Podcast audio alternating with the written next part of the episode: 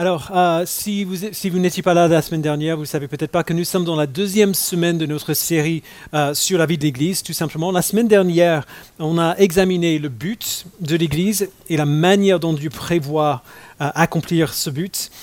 Dieu cherche à montrer sa sagesse et sa puissance infinie à toute la création. Et comme on a vu dans Éphésiens 3 et 4 la semaine dernière, il compte faire cela par l'intermédiaire de l'Église, qui apprend ensemble à s'édifier. Alors, comme j'ai dit, je trouve ça un plan un peu risqué, de, genre de, vouloir montrer sa sagesse infiniment variée à travers des gens infiniment imparfaits, mais c'est comme ça qu'il fait et il le fait bien.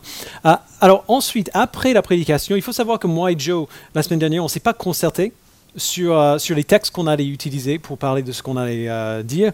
Euh, pendant le dimanche de la forme, qui a suivi la prédication de dimanche matin, Joe nous a donné un aperçu de, toute la, première lettre de Paul aux Thessaloniciens, la lettre qu'on vient de lire. Euh, et on a vu euh, cette lettre ensemble jusqu'au verset 11 du chapitre 5. Il ne savait pas que j'avais prévu de prêcher à partir du verset 12 du chapitre 5, donc c'est Parfait. Euh, on a vu ensemble que cette lettre présente les marques d'une Église en bonne santé, euh, qui sont une foi qui accueille la parole de Dieu, un amour qui se soucie euh, des autres et une espérance qui vit à la lumière du retour de Jésus-Christ. Mais la question qui reste après dimanche dernier, que ce soit dans la prédication ou dans le dimanche de la forme, c'est si notre foi nous appelle à nous édifier les uns les autres, à nous aider les uns les autres à grandir, comment on fait ça? De manière très concrète, dans, la, genre dans les faits, dans nos vies de tous les jours, à quoi est-ce que cela ressemble euh, Paul nous le dit dans notre passage, euh, qui a, comme, on vient de voir à la toute fin de sa première lettre aux Thessaloniciens. Il va parler de trois domaines euh, fondamentaux dans lesquels on doit s'efforcer de, de s'édifier les uns les autres. Il va parler d'abord de ce qui doit caractériser nos relations avec nos anciens, Ensuite, euh, ce qui doit caractériser nos relations les uns avec les autres. Et après, ce qui doit caractériser l'Église dans son ensemble.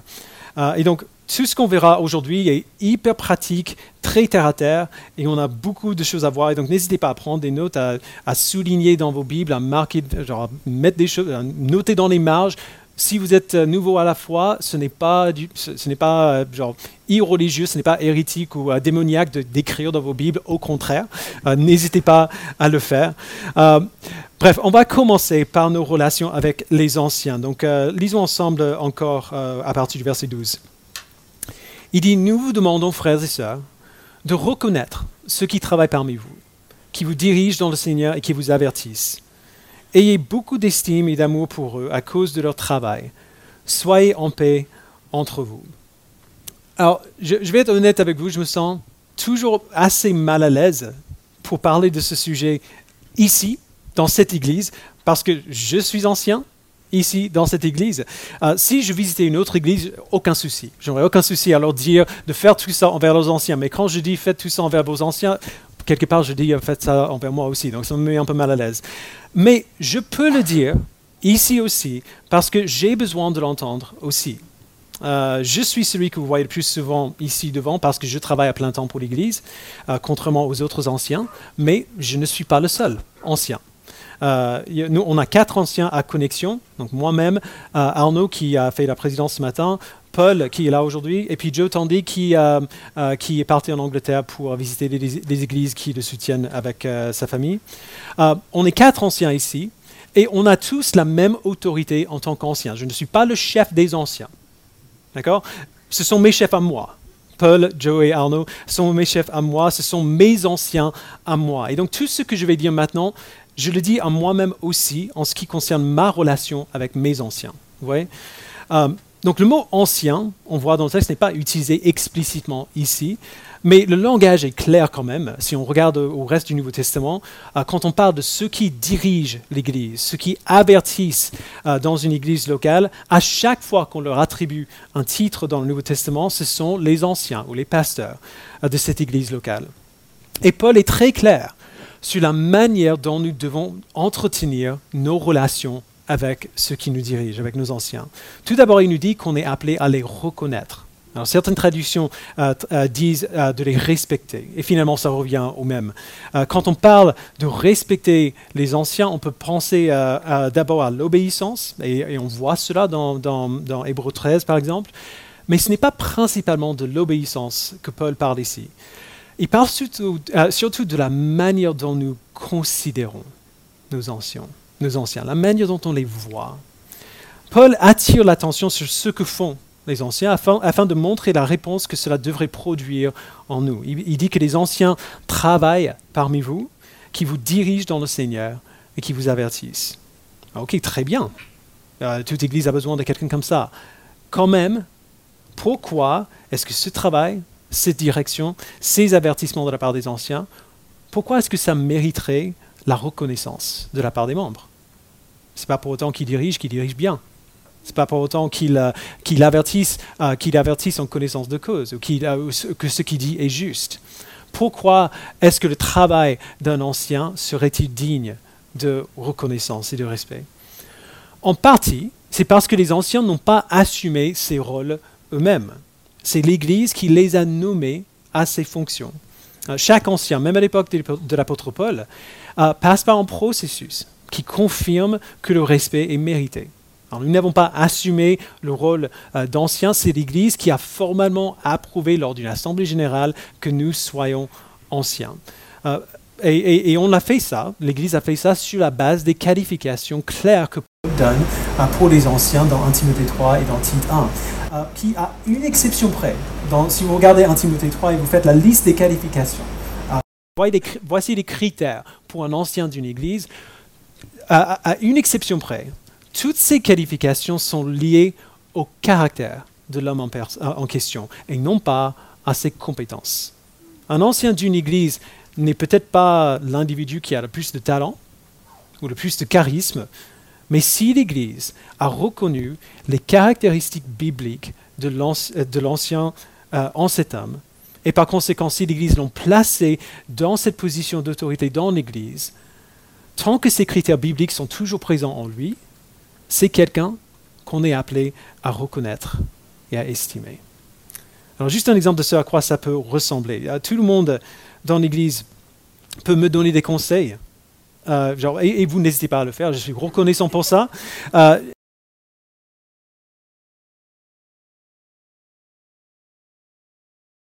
je sais que je suis un être humain très myope, comme nous tous. Il y a des choses que je ne vois pas, que vous voyez. Il y a des idées que vous avez que je n'ai pas.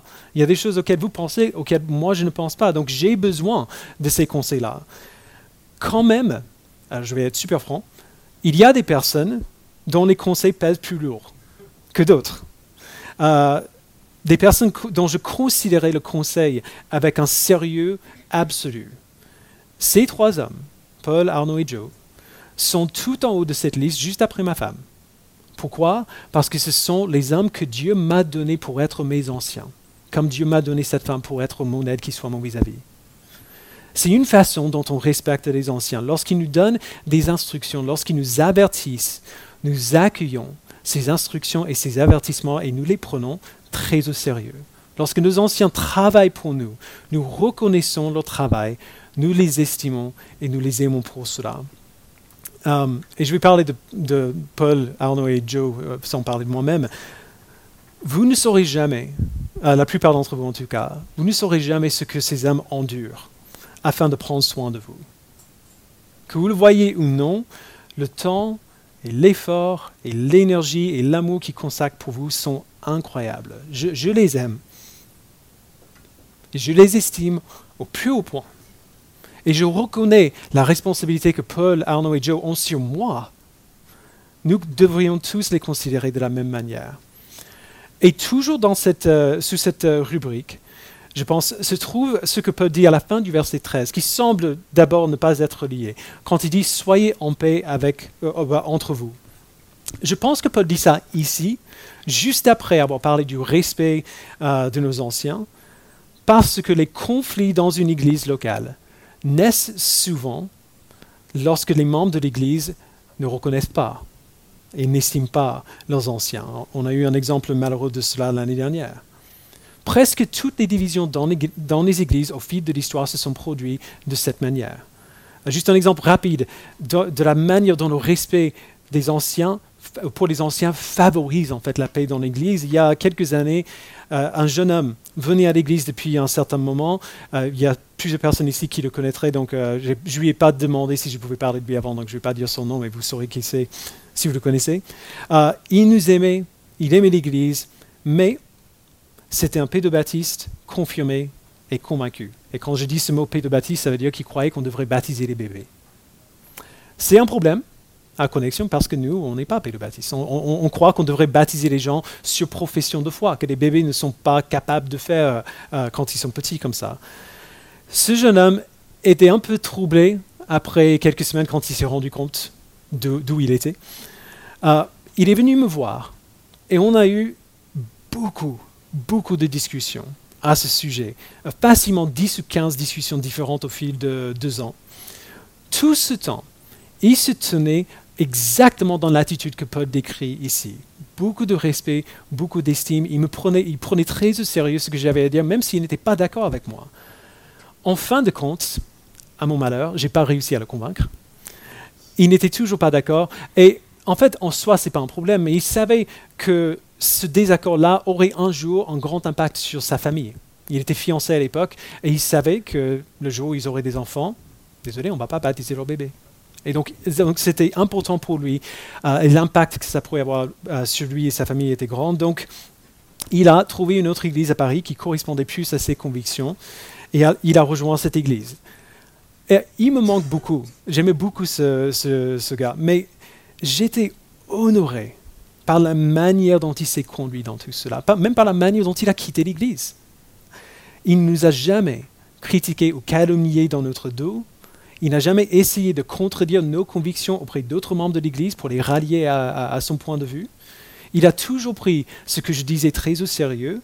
Il lui, a, il lui a fallu presque deux ans pour prendre la décision de partir, parce qu'il me respectait comme l'ancien de son Église, et il était engagé dans cette Église. Malgré ce désaccord et malgré son départ, cet homme a veillé à ce que la paix règne dans l'Église. Il a pris soin de l'Église par sa manière d'interagir avec moi. Vous voyez? Si le respect et l'estime caractérisent notre attitude à l'égard de nos anciens, cette attitude va s'infiltrer dans tous les aspects de la, de la vie de l'Église. Elle va contribuer à ce que la paix règne entre nous. Si on agit comme ça envers nos anciens, ce sera un peu le même réflexe d'agir ainsi envers les autres. après, Paul se tourne justement aux autres. Il aborde les relations que les chrétiens doivent entretenir les uns avec les autres, avec les autres membres de la même Église locale. Lisons verset 14. Il dit, nous vous y invitons, frères et sœurs, avertissez ceux qui vivent dans le désordre, réconfortez ceux qui sont abattus, soutenez, soutenez les faibles, Faites preuve de patience envers tous. Veillez à ce que personne ne rende à autrui le mal pour le mal, mais recherchez toujours le bien, soit entre vous, soit envers tous les hommes. Alors, il y a beaucoup de choses qui dit là, et donc on va les reprendre point par point. Les trois premiers points de la liste ont tous un point en commun. Pour pardon, pardon, deux choses en commun. Pour obéir aux trois premières choses, on doit savoir qui sont nos frères et sœurs, on doit savoir à qui on est appelé à faire ça et on doit savoir à quoi ressemble leur vie. On doit les connaître, on doit bien se connaître. Comme on le dit souvent, on ne peut pas faire ça avec tout le monde, mais on peut le faire avec quelques personnes et c'est pour ça qu'on a des, groupes de co. Alors tout d'abord, Paul nous exhorte à avertir ceux qui vivent dans le désordre. Alors là, il s'agit euh, des gens qui sont indisciplinés qui n'assument pas leur responsabilité à l'égard de Dieu et de l'Église. Et Paul va le dire beaucoup plus explicitement dans sa deuxième lettre aux, Thessaloniciens, je ne vais pas redire le mot, à sa deuxième lettre, chapitre 3. C'est un long mot. Bref, c'est un des plus grands problèmes auxquels la plupart des chrétiens aujourd'hui sont confrontés. Et voici pourquoi c'est difficile, cette question de manque de discipline. Quelqu'un on rencontre Jésus-Christ, on entend l'évangile, on rencontre Christ, on accepte l'évangile euh, et, on accepte la bonne nouvelle, comme Jésus dit, euh, avec beaucoup de joie. Ils sont passionné par Christ. Et c'est merveilleux. Vous avez déjà connu quelqu'un qui vient de, rencontrer Christ et qui est oh, stimulé et passionné tout le temps. C'est vraiment formidable. Mais c'est facile de confondre la passion avec la sainteté. Il est très facile de confondre la passion avec la ressemblance à Christ. Le fait qu'on soit passionné par Christ ne veut pas pour autant dire qu'on est en train d'apprendre à lui ressembler. Si on prête attention aux commandements qui sont donnés dans la Bible, euh, surtout dans le Nouveau Testament, la, la, basse majorité de ces commandements concernent des choses finalement qui sont assez banales. Euh, il s'agit de comment on passe notre temps, comment on dépense notre argent, comment on se parle les uns aux autres, même le ton de notre voix. Éphésiens 4. Il, parle euh, que tout éclat de voix disparaisse du milieu de vous. C'est euh, ce à quoi on réfléchit, les choses qu'on lit, les choses qu'on regarde, les choses qu'on écoute. La plupart du temps, ces choses-là ne sont pas hyper passionnantes. On ne parle pas de la, de la haute théologie, on ne parle pas des choses, euh, genre des questions philosophiques euh, qu'on peut débattre avec les gens. C'est vraiment des choses toutes simples. Comment est-ce qu'on passe notre temps? Sur quoi est-ce qu'on dépense notre argent? Euh, En quoi est-ce qu'on s'investit dans, dans, nos pensées de tous les jours? Le time management n'est pas très stimulant. Faire un budget n'est pas très stimulant. Et comme ces choses ne sont pas très stimulantes, on n'y pense pas trop.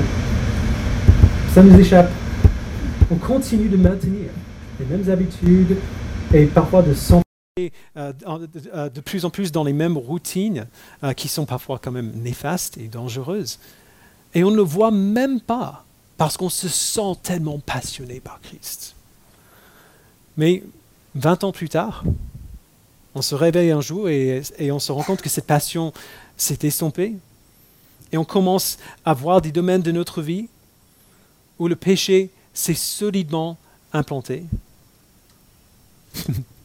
Pas de souci. On, commence à voir des domaines de notre vie où le péché s'est implanté de manière solide sans même qu'on s'en rende compte. Et on se demande pourquoi on n'a pas plus grandi depuis 20 ans dans la sainteté, dans la maturité. La discipline et l'ordre dans nos vies, genre le fait d'être exigeant avec nous-mêmes sur des points qui sont simples et, et, et banaux.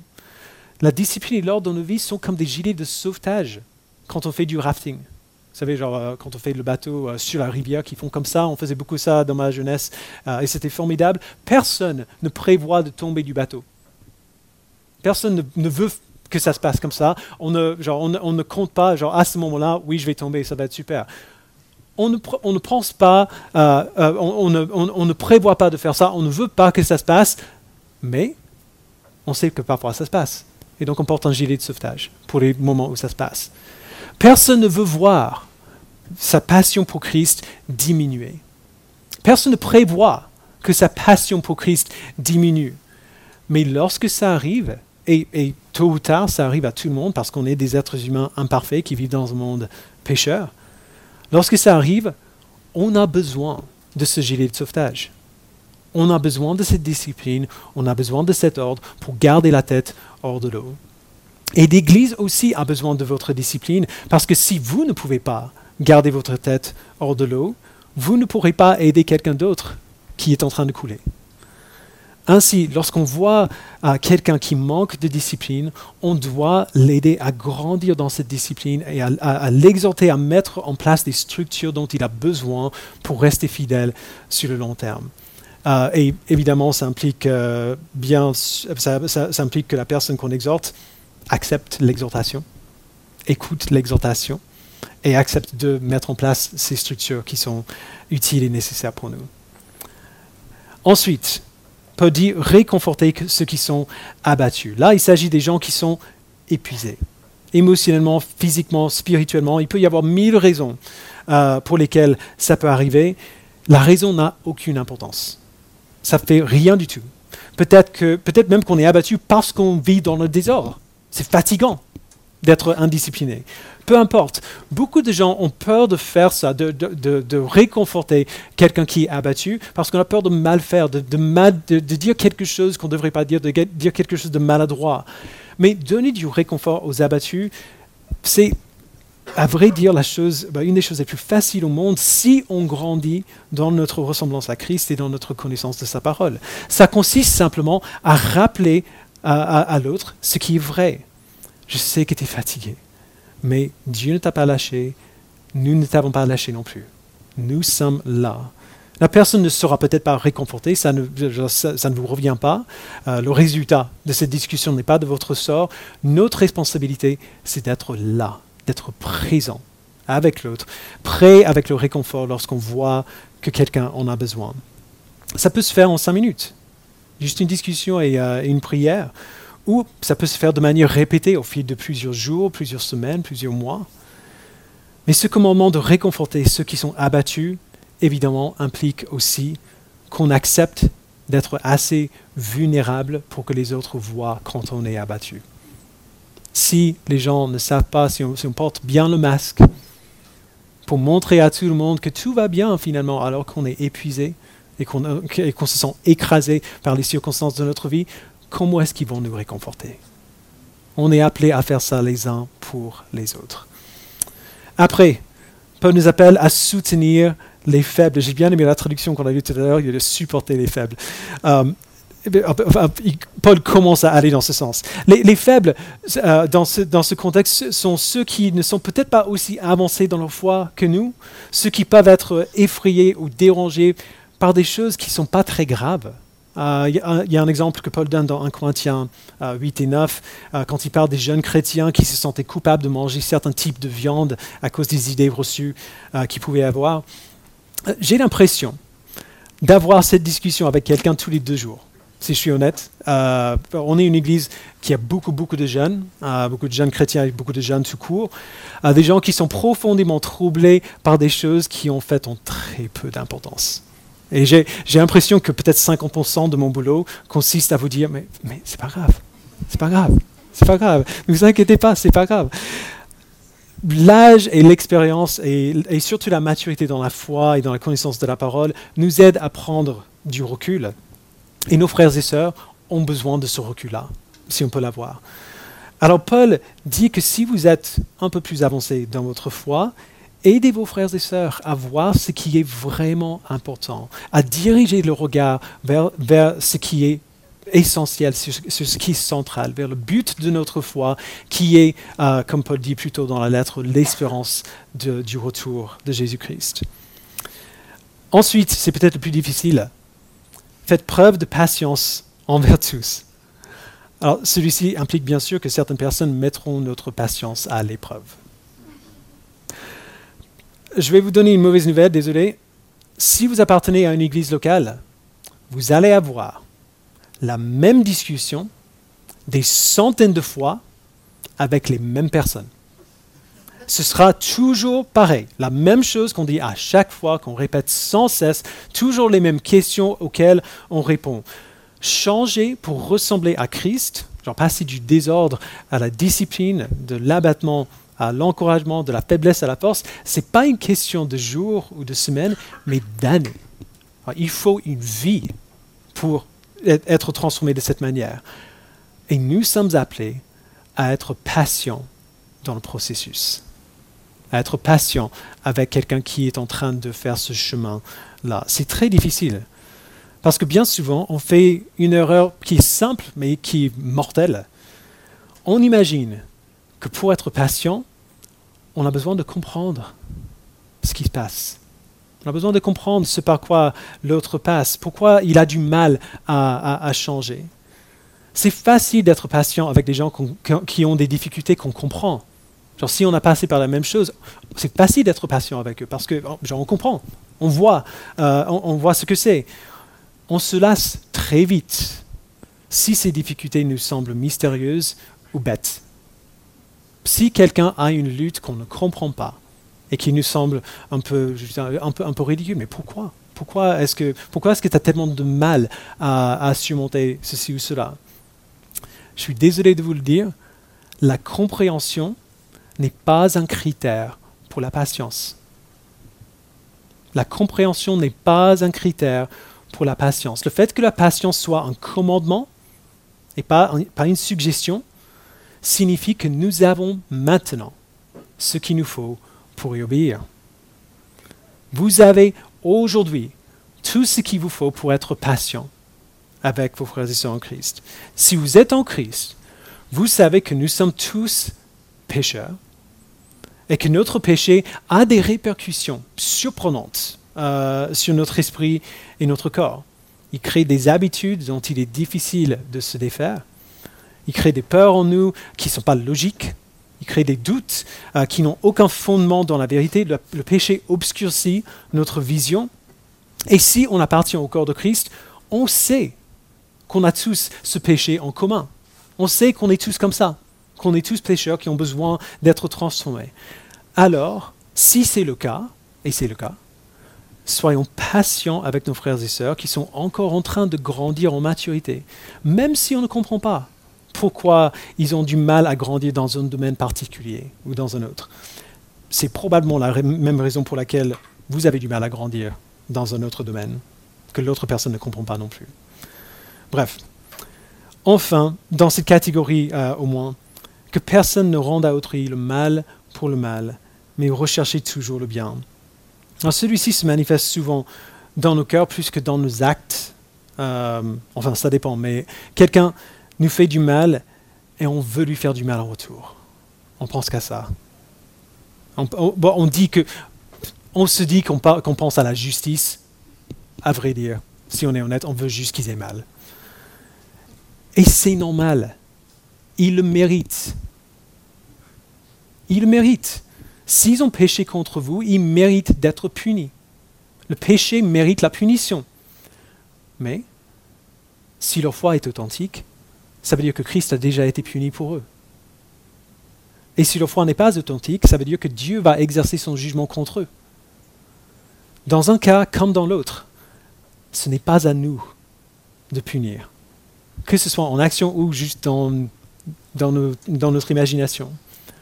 Notre tâche consiste à traiter les autres comme Christ nous a traités, à prendre les coups et à faire confiance à Dieu pour juger le péché avec justice et avec sagesse parfaite. Dans nos cœurs, notre désir doit être de ne pas rendre le mal pour le mal, mais de chercher le bien de la personne qui nous a blessés. Et d'ailleurs, juste entre parenthèses, je sais à quel point c'est difficile on ne minimise pas la douleur et la blessure qu'il peut y avoir euh, selon la, confrontation qui a eu lieu ou la blessure qui a eu lieu. Mais quand même, c'est dans ce sens-là qu'on est appelé à, nous conduire. On doit viser ce but-là. On n'est peut-être pas capable de le faire parfaitement aujourd'hui, mais c'est dans ce sens-là qu'il nous appelle à aller. Alors ça ne signifie pas qu'on ferme les yeux. Si on voit du péché dans un autre chrétien, parfois la seule manière de lui faire du bien, de faire du bien, euh, de, travailler pour le bien de cette personne, c'est de confronter ce péché et même d'administrer les conséquences qui viennent de ce péché, mais de la bonne manière et pour la bonne raison.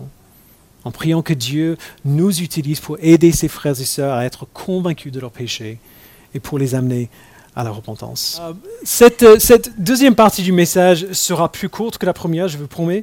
Euh, ces commandements ne concernent pas les relations interpersonnelles entre l'Église et les anciens ou entre les chrétiens et dans l'Église.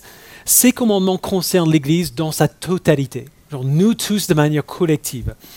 Ce, lundi passé, Lohan a organisé un dîner surprise pour, mon anniversaire avec les anciens de l'Église et quelques amis pasteurs on a mangé dans un resto, euh, qui, euh, euh, un resto de barbecue texan, qui ne se caractérise pas par la sauce, attention, mais par la manière dont la viande est fumée. Dès qu'on a franchi la porte, vous vous souvenez Dès qu'on a franchi la porte, l'odeur de cette viande fumée était partout et c'était magnifique. En fait, je suis rentré à la maison ce soir-là. En fait, mes vêtements avait encore l'odeur dessus. Ma peau aussi, je voulais pas me laver. Je l'ai fait, je vous l'ai fait, mais c'était triste quand même. Bref, ces, versets qui suivent servent un petit peu à ça. Ils nous décrivent quel devrait être l'arôme, entre guillemets, d'une Église fidèle, ce qui caractérise l'Église dans son ensemble. Euh, verset 16, lisons. Il dit, Soyez toujours joyeux, priez sans cesse, Exprimez votre reconnaissance en toutes circonstances, car c'est la volonté de Dieu pour vous en Jésus-Christ. N'éteignez pas l'esprit, Ne méprisez pas les prophéties, mais examinez tout et retenez ce qui est bon. Abstenez-vous de toute forme de mal. Alors tout d'abord, horriblement dur, soyez toujours joyeux. Toujours? Oui, toujours. Je serai euh, le premier à admettre à, quel point c'est difficile de faire ça, mais que ça nous plaise ou non, encore une fois, ce n'est pas une suggestion, c'est un commandement qui nous donne.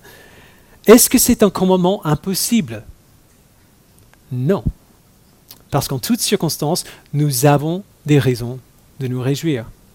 Peu importe la douleur qu'on est en train de vivre, peu importe à quel point on est en train de souffrir par ailleurs, nous avons des raisons de nous réjouir. Je ne veux pas minimiser la souffrance de qui que ce soit, mais la réalité objective de chaque chrétien est très simple. Chaque jour que nous vivons, nous ne sommes pas en enfer. Alors c'est une belle journée.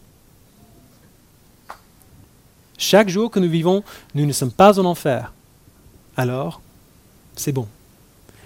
Même la pire souffrance du monde n'est rien comparé à la souffrance qui attend ceux qui seront en enfer pour toute l'éternité. Et nous avons aujourd'hui et pour toujours l'assurance que nous n'aurons jamais à vivre ça. Que la pire souffrance que nous endurons dans notre vie d'aujourd'hui est la pire souffrance que nous endurons dans notre vie pour toute l'éternité. Ça ne va pas être pire que ça. Et encore, ça va être infiniment meilleur que tout ce que nous pouvons imaginer. Dans toutes circonstances, nous bénéficions de l'œuvre de Christ accomplie pour nous. Sa vie qui devient notre vie, sa mort qui est devenue notre mort, sa résurrection qui nous assure la vie éternelle en lui. Quelles que soient nos circonstances, nous avons des raisons de nous réjouir. L'appel de se réjouir à tout moment est un appel à garder nos yeux fermement fixés sur ce qui est toujours vrai. Pas nos circonstances, pas nos sentiments, mais l'espérance que nous avons en Christ. Et c'est possible de le faire. On a de bels exemples dans l'Église et dans d'autres églises, dans l'histoire de l'Église, des gens qui ont souffert terriblement, tout en louant le Seigneur pour sa grâce. C'est possible.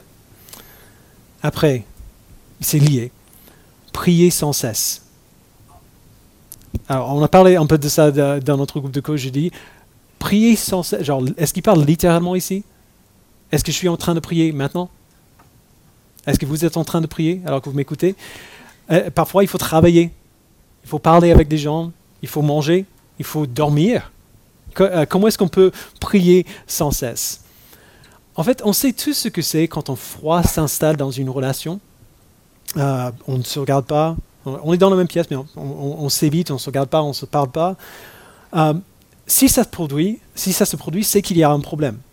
Il y a un conflit, il y a, un problème qu'on a besoin de régler. Il y a quelque chose qui s'est passé. Quand tout va bien, la communication est ouverte. Alors ça ne veut pas dire qu'on parle à chaque instant qu'on est dans la même pièce avec quelqu'un d'autre. Parfois on lit, parfois on fait autre chose, mais les lignes de communication restent ouvertes. Les lignes de communication sont toujours là. On peut se parler à chaque ben, quand on veut, de ce qu'on veut. Alors, est-ce que ce n'est pas étrange que notre relation avec Dieu ressemble si souvent à une relation où un froid s'est installé? Où les lignes de communication sont juste, pas, sont juste coupées ou pas employées?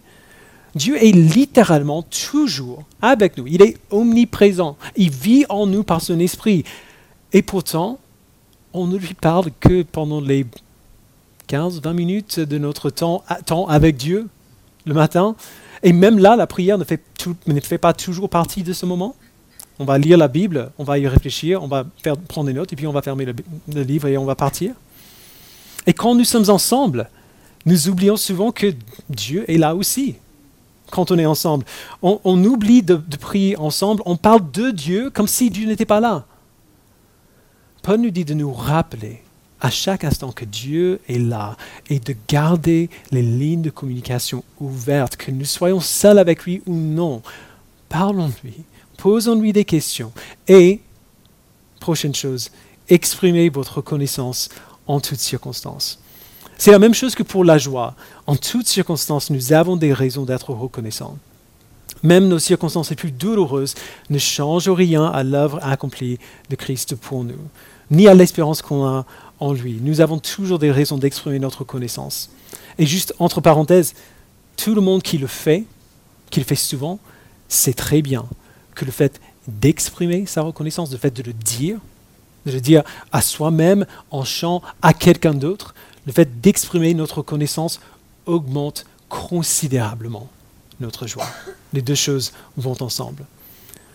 Ensuite, n'éteignez pas l'esprit.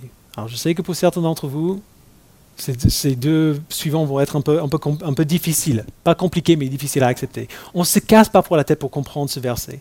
Alors pour le dire très simplement, l'Esprit de Dieu nous parle généralement de deux manières principales. Par sa parole et par notre conscience. Alors Paul dit, écoute ce qu'il te dit. Ne fais pas comme s'il ne parlait pas. Que ce soit par sa parole, euh, par votre conscience, écoute ce qu'il te dit. Si tu vois dans sa parole qu'il te dit de faire quelque chose, alors fais-le. Si tu vois dans sa parole qu'il te dit de ne pas faire quelque chose, alors ne le fais pas. S'il place quelque chose sur ta conscience, obéis-lui. Ne l'ignore pas et ne fais pas comme si tu ne l'avais pas entendu. Fais ce qu'il te dit de faire. Et juste une petite remarque euh, au cas où, l'Esprit ne mettra jamais sur votre conscience quelque chose qui est contraire à ce que la Bible ordonne. Donc, si vous avez l'impression que Dieu vous dit de faire quelque chose qui, va à l'encontre de ce que la Bible enseigne clairement, ce n'est pas l'Esprit qui vous parle. juste que, ce soit clair pour tout le monde. Là, ce que Paul dit ensuite est lié.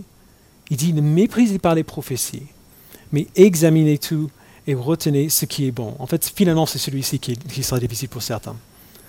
On n'a pas le temps ce matin de faire tout un exposé de la théologie de la prophétie, alors je resterai très très très simple. Je sais qu'on a des gens euh, euh, dans, nos milieux qui ne croient pas que Dieu parle encore de cette manière. Peu importe. Même si c'est votre cas, même si vous, euh, n'êtes pas convaincu que Dieu parle encore de cette manière, c'est une question d'humilité. Si quelqu'un essaie de vous dire quelque chose qui pense que Dieu a, comme on dit, mis sur le cœur, soyez humble et restez ouvert à la possibilité que Dieu essaie vraiment de se servir de ce frère ou de cette sœur en face pour vous dire quelque chose que vous avez besoin de savoir, qui vous fera du bien, qui vous, qui vous édifiera dans votre foi. Alors d'autres personnes ont le problème contraire. Dès que quelqu'un dit que Dieu a mis quelque chose sur leur cœur, on l'accepte tout de suite comme venant de Dieu. Bah, on n'y réfléchit pas, on ne, va pas plus loin dans notre pensée, on accepte comme si c'était Dieu qui avait parlé directement. Mais Paul dit, non, non, non, non, ne méprisez pas les prophéties, mais examinez ce qui a été dit. Mettez-le dans votre poche, apportez-le au Seigneur, priez à ce sujet, comparez ce qui a été dit à ce qu'on voit dans la parole de Dieu. La plupart du temps, ce qu'on appelle euh, parfois la prophétie se produit dans le contexte des discussions tout à fait ordinaires, où quelqu'un dit quelque chose dont Dieu se sert pour apporter une aide conséquente à l'autre. Alors prenez cela au sérieux. Présentez-le à Dieu et demandez-lui de vous enseigner. Soyez assez humble pour reconnaître que peut-être Dieu est en train de faire quelque chose, même si la structure que nous avons en tête ne le permet pas nécessairement. Et enfin, abstenez-vous de toute forme de mal. Je n'ai pas besoin de dire grand-chose ici. C'est assez simple. Faites ce que Dieu vous appelle à faire. Obéissez à sa parole. Et si vous n'êtes pas sûr que telle ou telle action soit mal, ou non. Il y a beaucoup de sujets dont la Bible ne parle pas, que la Bible euh, n'explicite pas euh, de manière directe. Si vous avez un doute, si vous n'êtes pas sûr, restez prudent et attendez. Au moins jusqu'à ce que vous puissiez chercher conseil auprès de quelqu'un de plus expérimenté. mieux vaut être faible et se faire aider par quelqu'un de plus fort que d'aller à l'encontre de sa conscience. Donc euh, si vous avez un doute, mieux vaut être faible et ne pas faire, ne pas faire une erreur que d'essayer d'être plus fort que vous, vous, êtes et vous tromper en route. Cherchez, cherchez de l'aide, cherchez des conseils et obéissez à ce que Dieu vous dit de faire. Alors c'est à ce moment de chaque prédication où on, tourne, on se tourne habituellement vers ce qu'on appelle l'application. Ce texte n'est presque que ça, que de l'application. L'application, c'est le moment où on voit comment Dieu nous appelle à répondre au texte, quand on voit autant de verbes euh, impératifs dans un même texte, on n'a pas besoin de chercher très loin pour l'application. Alors, c'est pour ça que j'adore la façon dont Paul termine ce passage. Il vient de donner une longue liste de choses à faire et à ne pas faire entre croyants dans l'Église, euh, comment on doit être responsable les uns envers les autres, euh, comment on, on, doit être redevable les uns envers les autres, que nous soyons anciens, diacres, membres. Le problème, c'est que très souvent, et si vous êtes dans l'Église depuis un petit moment, vous saurez que c'est vrai.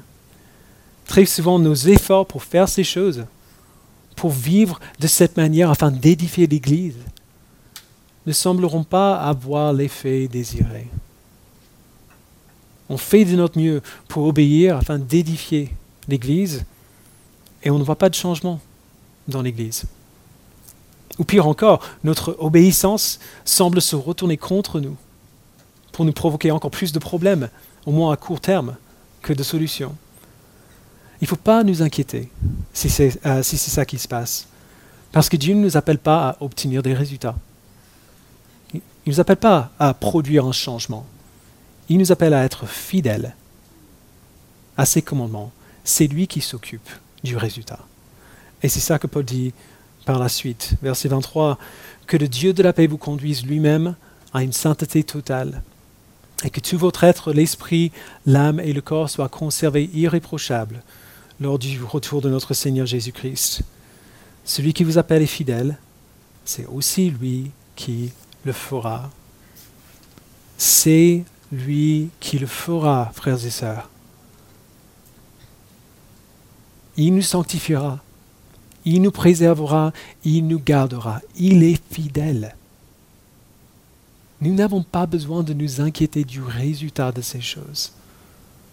Il ne nous appelle pas à changer par nous-mêmes. Il nous appelle à être fidèles à ses commandements, à lui obéir. Et il promet de nous préserver. Il promet de nous sanctifier, de nous, de nous rendre, euh, euh, de nous faire grandir dans notre ressemblance à Jésus-Christ. C'est comme ça que Dieu fait grandir l'Église dans sa globalité. C'est ainsi qu'il démontre son infinie sagesse à la création. Il prend des groupes de personnes très imparfaites et les amène à accueillir sa parole, à s'aimer et à prendre soin les uns des autres comme Christ nous a aimés et pris soin de nous, et à rester fermement ancrés dans l'espoir, dans l'espérance que nous avons en lui. Lorsqu'une Église vit de cette manière, cette Église et tous ses membres deviennent individuellement et collectivement comme Christ. C'est un miracle à voir. Et ce qui est incroyable, c'est que ce miracle se produit grâce à l'obéissance du peuple de Dieu. Ce n'est pas quelque chose euh, comme genre quand Jésus faisait des miracles, des choses incroyables qui semblaient venir de nulle part, euh, venir de nulle part. Ce miracle de Dieu qui révèle sa sagesse infinie à l'univers entier, ce miracle se fait à travers l'obéissance du peuple de Dieu. Lorsque Paul nous dit de reconnaître et d'estimer nos anciens, d'avertir ceux qui vivent dans le désordre, de soutenir les faibles, de faire preuve de patience envers tous, de prier sans cesse, d'être toujours reconnaissant, toujours joyeux et ainsi de suite, il est en train de nous dire comment voir un miracle se produire dans un groupe de personnes que nous aimons. Notre prière pour Connexion, c'est qu'on voit ça. On voit ce miracle se produire et on sait quoi faire pour le voir. Alors faisons-le. Je vous invite à prier. Père, nous te remercions pour, euh, pour ces commandements qui sont clairs, pas forcément faciles, mais qui sont clairs. Et merci surtout pour la promesse à la fin, que si nous vivons comme ça, le résultat est garanti. Peut-être pas dans notre temps, peut-être pas aussi rapidement qu'on aimerait ou de la manière qu'on aimerait, mais le résultat final de l'épouse de Christ qui est présentée sanctifiée, sans tache ni ride, ni rien de semblable, mais sainte et irréprochable lors du retour de Jésus-Christ, ce résultat est promis. Nous n'avons pas besoin de nous inquiéter de l'issue de notre chemin. Nous n'avons qu'à nous occuper de l'obéissance au, commandement difficile mais finalement assez simple que tu nous donnes. Aide-nous, Père, à nous considérer les uns les autres comme tu nous demandes de, nous considérer. Aide-nous à, euh, bah, aide-nous à nous aider les uns les autres comme tu nous aides en Christ. Aide-nous à nous exhorter les uns les autres comme tu nous exhortes euh, en Christ. Aide-nous à respecter les structures que tu nous donnes afin de vivre fidèlement, même dans les moments difficiles. Permets à ceux qui souffrent de voir, même au milieu de leur souffrance, leur raison de se réjouir, leur raison d'être reconnaissant, leur raison de continuer de venir vers toi pour, euh, euh, exprimer leur reconnaissance dans la prière. Merci Père de nous sanctifier par ton esprit, par l'accueil de la parole et par notre amour les uns pour les autres. Merci Père, au nom de Jésus-Christ, nous prions. Amen.